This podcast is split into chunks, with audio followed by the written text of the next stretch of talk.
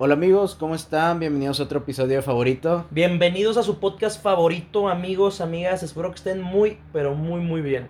¿Por qué tan animado, Alan? Oye, pues es que la verdad es que este, fue una muy buena semana, muy productiva, muchas muchas cosas muy buenas. Entonces, pues, básicamente fue eso.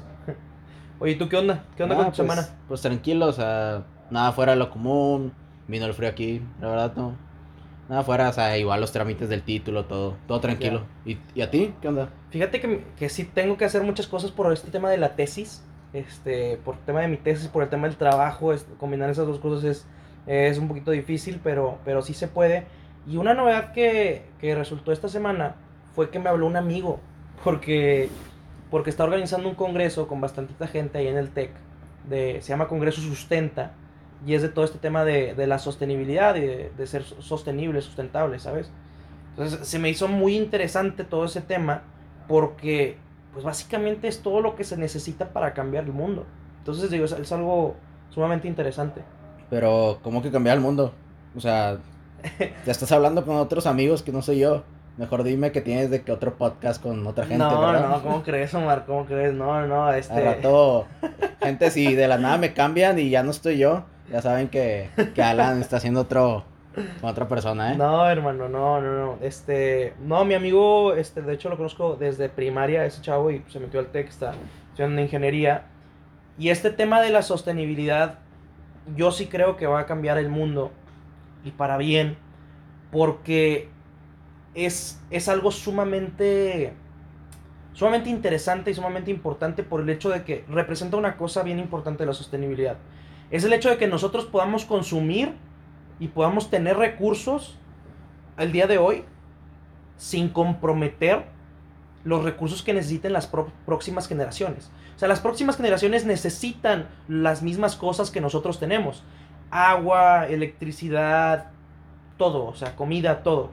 ¿Cómo le hacemos para que nosotros tengamos esas cosas sin que estemos poniendo en riesgo el que nuestros hijos o los hijos de nuestros hijos no las tengan, ¿sabes? Es, es, es algo, sí es algo muy importante porque es todo el tema que se está hablando ahorita a nivel mundial de que la contaminación y todo esto, no sé si has visto que en Estados Unidos se está quemando, se está incendiando San Francisco y Ah, California Sí, y el sí, cielo se ve el cielo rojo. estaba todo rojo, ¿no? Que parecía película de terror y Sí, todo. o sea, realmente el mundo se está colapsando porque estamos consumiendo y consumiendo y consumiendo demasiado. Estamos consumiendo más de lo que estamos produciendo o de lo que podemos consumir, ¿sabes? Pero- Entonces va a llegar un punto donde nuestros hijos o los hijos de nuestros hijos ya no van a tener que... Pero, o sea, eso que dices de la sus- sustentabilidad, este, pues ya, ya he visto cosas que han cambiado. O sea, un ejemplo, ya no estamos consumiendo tantos popotes, también aquí en Nuevo León, no sé si en otros estados, según yo había iniciado primero Querétaro, lo de quitar las bolsas y pues también ya, o sea, según yo también hemos reducido un poco el consumo de agua, ¿no? O sea, según yo vamos Pues, bien. Es que sí, es que sí, pero realmente esa es la punta del iceberg. Digo, y es algo, algo muy, muy fuerte porque es una cosa de miles de cosas que se necesitan cambiar.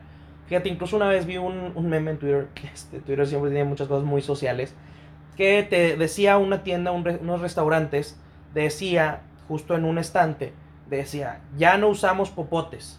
Y estaban ahí todos los utensilios que utilizaban ellos, ¿no? Digo, todas las cucharas, todos los tenedores, todos los cuchillos. Ya no usaban popotes de plástico.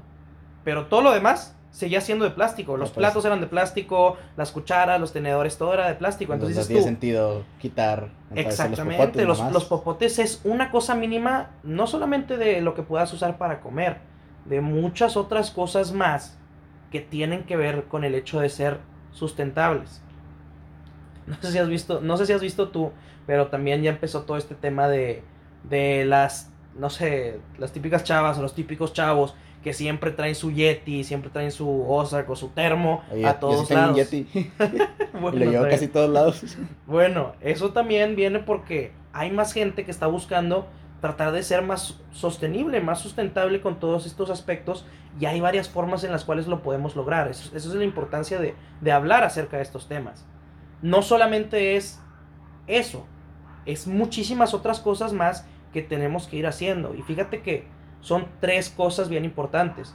La responsabilidad del gobierno, la responsabilidad de las empresas y la responsabilidad de nosotros como sociedad. Que tenemos que cambiar todos muchas cosas de las que hacemos para poder cambiar todo este tema de la sostenibilidad. Pues sí, o sea, o sea, eso que dices que hay que cambiar como personalmente. Lo que yo he hecho últimamente es que antes este, consumía yo muchas botellas de plástico. O sea, a mí me gustaba mucho.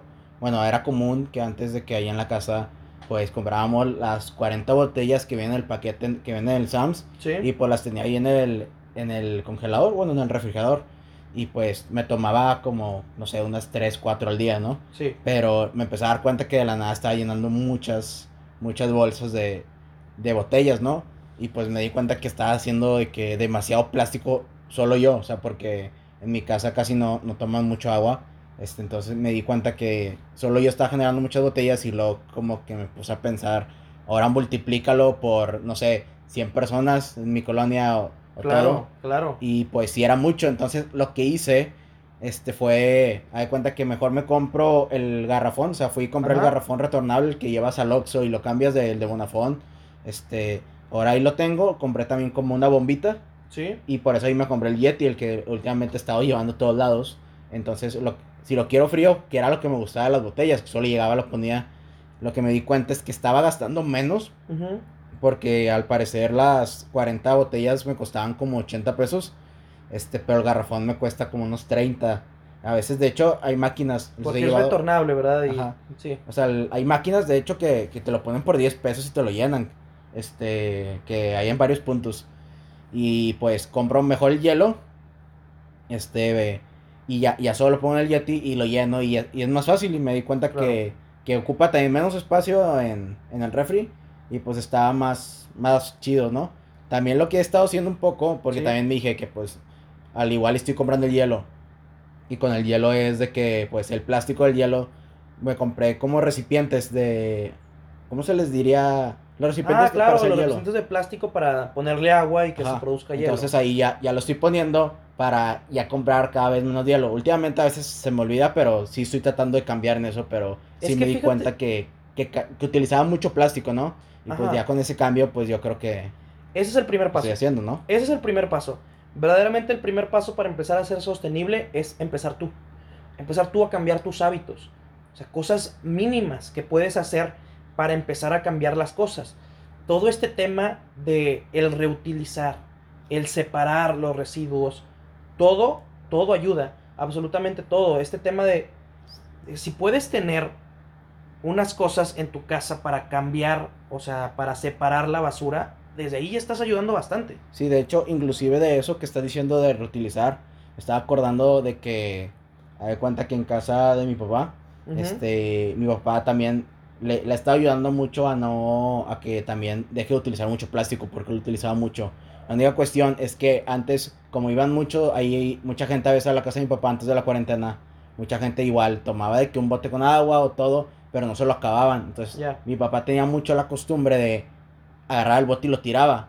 Sí. Y no sé, me empezó a dar lo que te dije, que me empecé a dar cuenta que generamos mucho plástico, pero también, este, gracias a un amigo, eh, muy un amigo nuestro, que. Jera Solano, nos, nos siempre como nos estuve recordando cuando nos juntábamos mucho del agua y todo, lo que empecé a hacer era de que todos esos botes que Sí. tenían agua, aunque son fuera un poco, este, los juntaba y los luego de que cuando iba a lavar algo o le iba a- de que limpiar al perro o lo que fuera, Ajá. lo ponía en la cubeta y todos los botecitos que tuvieran agua, aunque sea la mitad, está bien, a lo mejor no me la tomo, pero esa agua la utilizo para limpiar de que algo. Algo más. Entonces siento que así es una forma mejor que solo agarrar el bote, que mi papá lo hacía muchas veces y le dije, es que no lo hagas. Y le dije, mira, mejor guárdame esos botes y yo utilizo esa agua. Pero cada vez ya lo, lo he usado menos, pero sí varias veces lo utilicé para limpiar al perro, o sea, limpiar de que cositas muy X, porque a lo mejor no se llena ni la mitad de la cubeta, pero esa poquita agua, este, Es- te- representa algo. ajá, en vez Ay. de que se vaya a desperdiciar y esté esa agua ahí rondando en la basura, ¿no? Incluso este hecho de que tengas una cubeta en tu regadera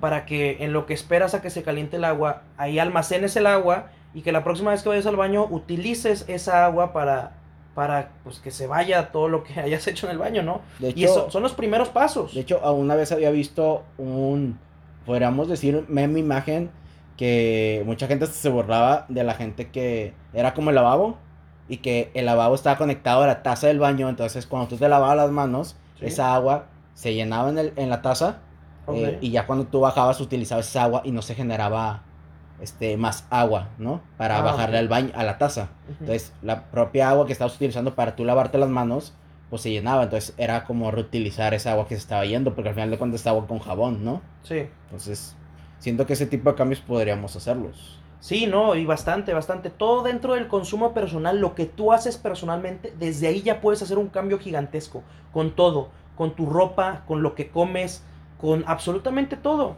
Está este tema de la ropa muy interesante también. Eh, tengo una amiga que se llama Salma y tiene una página que se llama No Soy Fast. Síganla en Instagram y en TikTok. Que te habla acerca de eso. La nueva tendencia de la moda, la moda va hacia reutilizar y volver a darle vida a tu ropa que si unos jeans se te rompieron, no sé, de la parte de abajo, córtalos y haz- hazte unos shorts y con lo que se quedó de, de la parte de abajo del jeans, pues te puedes hacer alguna otra cosa, ¿no? Puedes utilizarlo en alguna otra cosa, pero hacia eso va. ¿Por qué? Porque estamos consumiendo demasiado y hay mucha gente que tiende a renovar y renovar y renovar su closet, renovar su ropa cada dos, tres meses. Y pues porque ya quiere ropa nueva, ¿no? Entonces es esa tendencia de que incluso con nuestra ropa, la que tenemos ya, la podemos renovar y le podemos dar nueva vida, o sea, con, con ciertas estrategias, ¿no? Todo lo podemos reutilizar. Mi mamá es el ejemplo de que todos los residuos orgánicos los utiliza para hacer composta y para que su jardín tenga esa, pues esa materia, por así decirlo, y que se vea más bonito. O sea, la verdad le, beneficia mucho todo esto, lo que son cáscaras y lo que son varios, varios elementos orgánicos, le sirve para eso. Entonces dices tú, ahí ya es, ya es un gran cambio que estás utilizando, que en vez de que toda la basura se vaya a un, no sé, desecho industrial, donde tienen ahí lo de Cimeprode, que es un campo gigantesco lleno de basura, bueno, lo de, lo de mi mamá, mi mamá ya puso su granito de arena, de arena para que todos los desechos orgánicos terminaran renovando plantas, que esas plantas dan oxígeno y pues esto se trata de ser sostenible. Eso es, Sí, es, que inclusive con eso que dices, siento que, bueno, la verdad, he, he escuchado casos de otros países, pero de perdido aquí en México te, nos hace mucha falta cultura en la cuestión de separar la basura. De hecho, también tenemos un otro compañero, este amigo, este que nos contó que él en un viaje, este que se fue a Alemania y duró ya unos seis meses, nos dijo que allá la gente de Alemania, este, si separa su basura, este, de que pues orgánica, inorgánica, plástico, etcétera, etcétera, no pagan ta- tal impuesto. Y que igual es libre si yo no quiero hacerlo este lo o sea tiro todo pero me pagan ese impuesto porque los de la basura se van a encargar de, de separarlo. Es como la gente no quiere pagar ese impuesto este ya está es normal. Tienen varios botes y eh, ellos mismos es de que esto va acá esto va acá y ya ni siquiera es algo. Y aquí como no hay una represalia o, o falta esa cultura imagínate si nos dijeran de que si haces eso no pagas algo del impuesto que tú sabes más de eso el impuesto que se paga cada año de tener una casa El predial. el predial. Entonces, imagínate que bajara un poco, no sé, 500 pesos, créeme que la gente lo va a hacer. Hay algunos municipios que lo han im- implementado y que lo ¿En han buscado implementar. Sí, en Santa Catarina podías llevar tú tu plástico y te bajaban el, el costo de tu impuesto. Incluso lo podías pagar todo si estabas llevando y llevando plástico. Al- algo así escuché. Pero son muy pocos. Y son muy pocos los programas de gobierno que te. que te. Sí, como que te alientan. Es que esos, hacer pro- eso. esos programas a veces hasta son malos porque me acuerdo que una vez había salido una máquina que creo que estaba en el centro, Ajá. que según tú te llevas tu plástico y te recargaba tu tarjeta feria, la tarjeta que aquí en, en Monterrey, en Nuevo León, se utiliza para el camión. Ajá. que es dinero electrónico y todo, pero luego mucha gente estaba reportando que no funcionaba, que la máquina se trababa y duró muy poquito y la gente dejó de hacerlo. Imagínate que hubiera varios en varios puntos, a lo mejor de perdido en cada estación de metro, en cada estación de la covía, de perdido y que la gente pueda llevar, no sé, tantas botellas de plástico y el viaje te salga gratis. Eso lo hacen varios países Claro. en Europa. Sí, sí lo he visto, sí lo he visto. Entonces imagínate que hicieran eso, créeme que la gente por no pagar, que sería muy bueno, te pondría los plásticos y más aquí que tener, más aquí en Monterrey, que cada vez que llueve nos inundamos por los plásticos. Sí, no, basura. y es, y es triste, o sea, está todo correlacionado. Todos nuestros problemas tienen que ver con este tema de la sostenibilidad, porque estamos descuidando nuestro planeta y la, la verdad es que la gente tira la basura en la calle, o incluso tú puedes poner la basura en un bote, Pero seamos honestos, ¿cuántos de nosotros sabemos a dónde se va esa basura? Digo, muy pocas personas saben que se va a Cimeprode y que literalmente nada más es un campo donde ponen la basura y después de un tiempo la tapan y ya, o sea, nada más se la llevan a otro lado, ¿sabes? O sea, son pocos los procesos que se generan para poder ser sostenibles y poder cambiar. De hecho, había escuchado, me acuerdo que había un caso de un país este, en Europa, no me acuerdo cuál era, no me acuerdo si era Suiza o Suecia, era uno de esos países, pero que ellos habían creado un sistema de reciclado de toda la basura, porque como que, que tenían un sistema de que la basura la, la quemaban o hacían algo y eso generaba energía. Claro. E, Era, era algo maravilloso. En esa Japón ciudad. también lo hacen. Pero era tanta que, que una vez me acuerdo que había leído que era tanto lo que reciclaban que no tenían basura, que tenían que pedirle a otros países Ah, basura Sí, lo vi. para que llegara. No me acuerdo qué país era. Era un país escandinavo, de estos que son Suiza, digo, que son Suecia, de los, pa- Finlandia. país- de los Países Bajos, ¿no? O sea, no, que están arriba, arriba de Europa. Este, están arriba de Europa estos países, Noruega. Era uno de esos países, recuerdo. pero, pero sí me acuerdo mucho que estaban pidiendo hasta basura de otros países. Imagínate llegar a, este, a ese grado de, podríamos decir, perfección de Sí. reciclaje que tengas que pedirle, a- imagínate otro país de que dame tu, tu basura, o sea, Sí, imagínate. sí, claro. Es que mira, ahí está el segundo y el tercer punto que te comentaba antes. El segundo punto es el de las empresas. ¿Cómo son los procesos de las empresas? O sea, si bien nosotros, nosotros los humanos corrientes, o sea, comunes y corrientes, por así decirlo, podemos hacer todas estas cosas de las que ya hemos platicado, las empresas, ¿qué onda? Las empresas también consumen energía, las empresas consumen agua, las empresas consumen todo lo que nosotros consumimos, pero lo hacen en cantidades gigantescas, en cantidades industriales. No es lo mismo que tú como ser humano desperdicies agua, no sé, a lavarte los dientes y en vez de usar un vasito para lavarte los dientes, usaste agua todo el tiempo y la dejaste abierto. Pues sí, estás de que con todo el chorro, ¿no? Claro, es, es bastante agua, la- digo, nuestra perspectiva como, digo, personal, ¿no?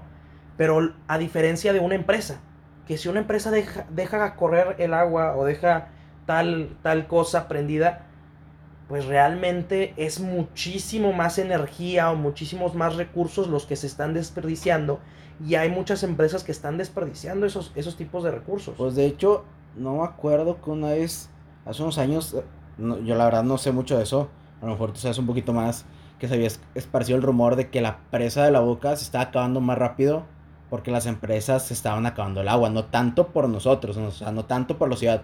Como tú dijiste al principio, sí, la ciudad también consumía, y etcétera, etcétera, pero al parecer era como la punta del iceberg y que otras empresas que estaban aquí pero no, o sea, la verdad no quiero decir empresas porque ni si- no me acuerdo bien, pero sí me acuerdo que había salido que decían de que es que las empresas están agarrando tanta agua que se está acabando la presa más rápido. Por eso cada año tenemos más problemas de... O sea, cada vez se acaba más rápido el agua. Sí, antes, claro. ¿no? Digo, la verdad no conozco el caso en específico, pero no se me hace nada descabellado. Realmente las empresas necesitan mucha agua para sus procesos, necesitan muchas cosas este, para generar energía, ¿no? Para utilizar esa energía. Entonces, sí puede pasar. Sí puede pasar que las empresas sean que, las que estén consumiendo más agua que los ciudadanos. Ojo, esto no significa que nosotros como ciudadanos sea de que, ah, pues está bien, pues nosotros no consumimos nada, pues no, pues nosotros los ciudadanos somos los que trabajamos en esas empresas. Entonces nosotros también tenemos que tener esa cultura, ese mindset de decir, ah, bueno, yo no desperdicio el agua en mi casa, tampoco en mi empresa. Y que tampoco mi empresa la haga, porque incluso alguien de los que nos está escuchando puede ser que en el futuro tenga una empresa y que tome esa decisión de que, ¿sabes qué? Yo voy a ser sostenible.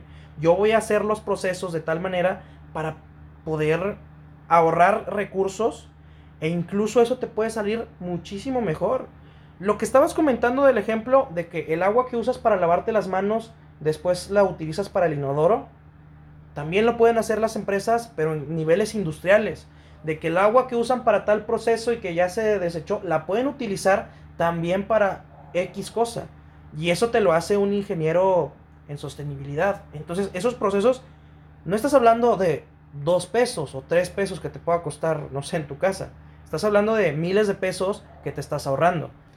Sí, es que también eso que dices, parte de las empresas y todo, siento que también este hay que ayudarle un poco a las viejas generaciones, este, porque como antes no se tenía un problema del agua, siento que tienen una mentalidad de que, que no importa, porque me ha tocado conocer a mucho, o sea, adulto mayor, Ajá. este, gente ya adulta para nosotros, este, que les digo es- esta cuestión del agua y lo ven como raro, es de que, pues, eso que tiene que ver, o si ven de que tantita agua es de que tírala, o sea, no pasa nada. Entonces, a lo mejor, o sea, yo también decía de que cómo pueden pensar así, digo, es que a lo mejor en su tiempo era común porque no había problemas del agua, o sea, no había, no había como una escasez hace, no sé, 40 años, era menos, entonces era normal para ellos a lo mejor hasta lavar el carro con la manguera que Claro. ahorita ya se, se, se, se multa, ¿no? Sí, sí, Y sí, inclusive había escuchado gente que, que decía de que de que, que la regañaban de que es que porque está desperdiciando el agua y gente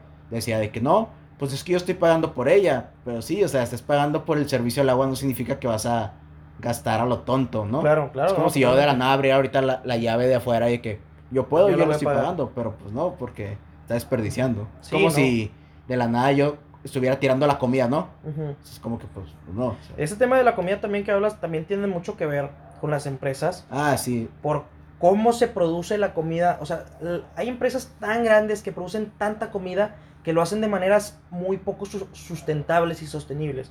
O sea, hay datos bien fuertes que te hablan acerca de que para producir un kilo de carne se tuvieron que gastar muchísimos litros de agua. Digo, evidentemente en el pasto que se come la vaca, en muchos procesos, ¿no? Durante todo lo, lo que se tiene que utilizar para generar ese kilo de carne. Pero son cosas impresionantes y que también las empresas tienen una responsabilidad en eso y nosotros como ciudadanos tenemos que actuar este, con, ese, con ese respecto. Inclusive eso que dices de, de la comida, o sea, de esto, este, ¿sabes cuánta comida, una vez había leído, cuánta comida se desperdicia de los supermercados que se echa a perder? Y, la, Ah, y solo la tiran. muchísima. Inclusive en varios restaurantes he sabido de que, un ejemplo, este, tiran la comida, ni siquiera dejan que los empleados se la lleven, o ni siquiera Sí. la donan. Es que no sé, supongamos que en un restaurante de pizza, eso sí he sabido de algunos, que sale mal, de que tírala. Y de que no se lo pueden quedar ni los empleados y todo. Al igual, tienen sus políticas como para que al final de cuentas no les hagan como una tranza y siempre Claro. estén desperdiciando. Pero siento que se podría, un ejemplo, el supermercado que tira demasiada basura, pues podría a lo mejor rebajarla o donarla. Este, Sí hay maneras. o sea, inclusive sé de un sistema en varios países de Europa que se hizo famoso como un supermercado que estaba poniendo de que tenía creo que puros productos que se iban a echar a perder creo que esa semana. Ya. Entonces era muy popular porque, no sé, supongamos que si yo iba y compraba un jamón y el jamón me costaba 100 pesos, este, este jamón que se iba a este, echar a perder mañana o en dos días, pues no sé, me costaba 30, ¿no? Ya. Ah, pues mejor sí porque yo sé que me lo voy a comer. Entonces, que empezó a agarrar mucha popularidad. La verdad, no le he dado el seguimiento, pero imagínate que eso existiera aquí, pegaría mejor porque así la gente estar- estaría consumiendo lo que se va a echar a perder y hasta te sale más barato. Hay que replicar ese tipo de cosas. Eso es muy bueno. Y entonces, ese es ese tema de que hay que replicar esas cosas, pero también aquí es donde entra la responsabilidad del gobierno. Porque el gobierno también tiene que replicar ese tipo de programas con sus leyes y con sus reglamentos para que pasen esas cosas y que no sea nada más, ah, vamos a quitar las bolsas de plástico. No, o sea, tenemos que pensar en todas las cosas que representan este iceberg gigante que pues es el que estamos, de las cosas que estamos haciendo para afectar al mundo para poder hacer todos los procesos sostenibles. Sí, inclusive, o sea, también eso que dice el gobierno, siento que a lo mejor, o sea, contagiar a más gente o invitar, porque, este, la otra vez pide una, o sea, de que una hamburguesa a un restaurante y, y como, pues ahorita no puedes ir por la pandemia, me gustó mucho la presentación que lo hacen, ellos te lo envían en una bolsa, pero es una bolsa de cartón, algo grandecita. Entonces, la otra vez ahí estaba la bolsa de cartón, igual de que, como estaba en mi cuarto, Sí. este, dije, ah, pues lo empecé a recoger y en vez de ir por una bolsa de plástico de- del rollo, este, dije, no, pues lo puedo poner de que en esta bolsa de cartón y así puse las cosas de mi cuarto, varias cosas de la cocina que encontré que ya se iban a tirar, voy y la saco porque pues en mi casa pasa lunes, miércoles y viernes, lo dejé, aparte de otras bolsas que ahí tenía de plástico y se llevaron todas las de plástico menos la de cartón y fue de que pues un ejemplo, si otra gente se quisiera motivar y no se la están llevando, pues, ¿qué pasó, no? Entonces lo que tuve que hacer fue, bueno, agarro eso, lo tuve que poner para el otro día en una bolsa de bolsa de plástico plástico. para que se lo llevaran. Entonces, O sea, imagínate, si utilizáramos esas bolsas de cartón, sería mejor. No lo sé. Sí, no, digo, el gobierno es el que tiene que ejercer esos programas, la recolección de basura lo hacen los municipios y eso es lo que tienen que hacer. Incluso promover el hecho de que, como en otros países, se pase por la basura que vaya a... O sea, que ya vaya separada, por así decirlo, no sé, que un día se pase por los residuos orgánicos, que otro día se pase por el plástico y que otro día se pase por, no sé, por PET o que se pase por latas, lo que no sé, ¿sabes? Y esos programas tienen que venir por parte del gobierno.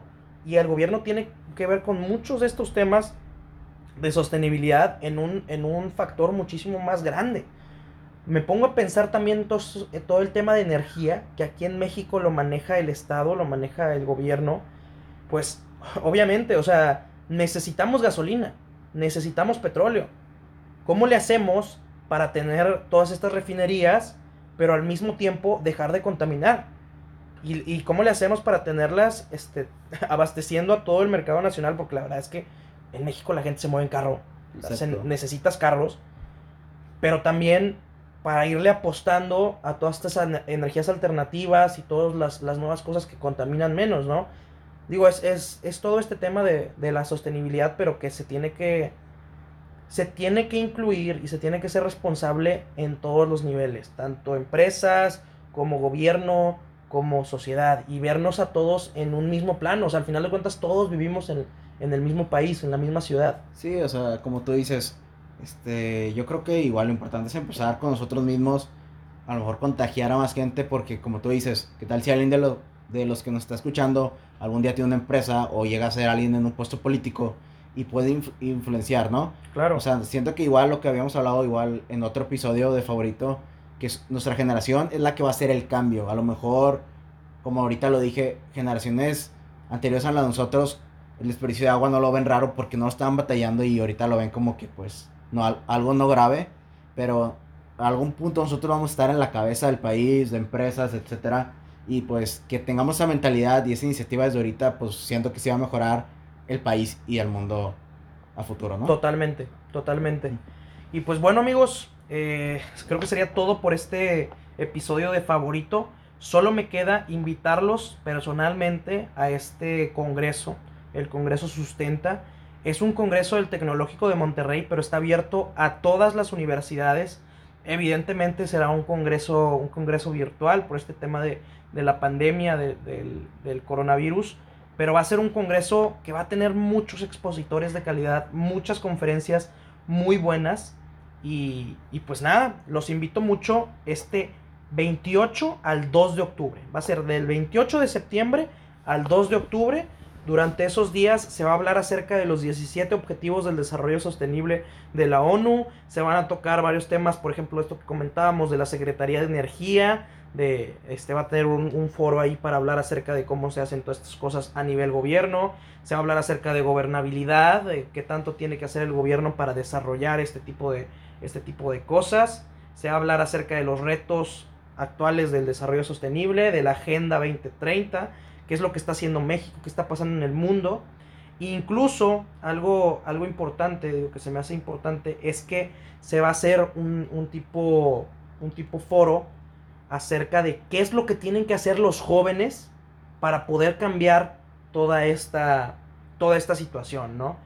Entonces, digo, por último, sus redes sociales son Sustenta Monterrey, Sustenta MTY en Instagram, igual en Facebook, Sustenta MTY, para que lo sigan este, y vean para que vayan al, al, Congreso. Entonces, aprovechen este tipo de oportunidades para seguir creciendo.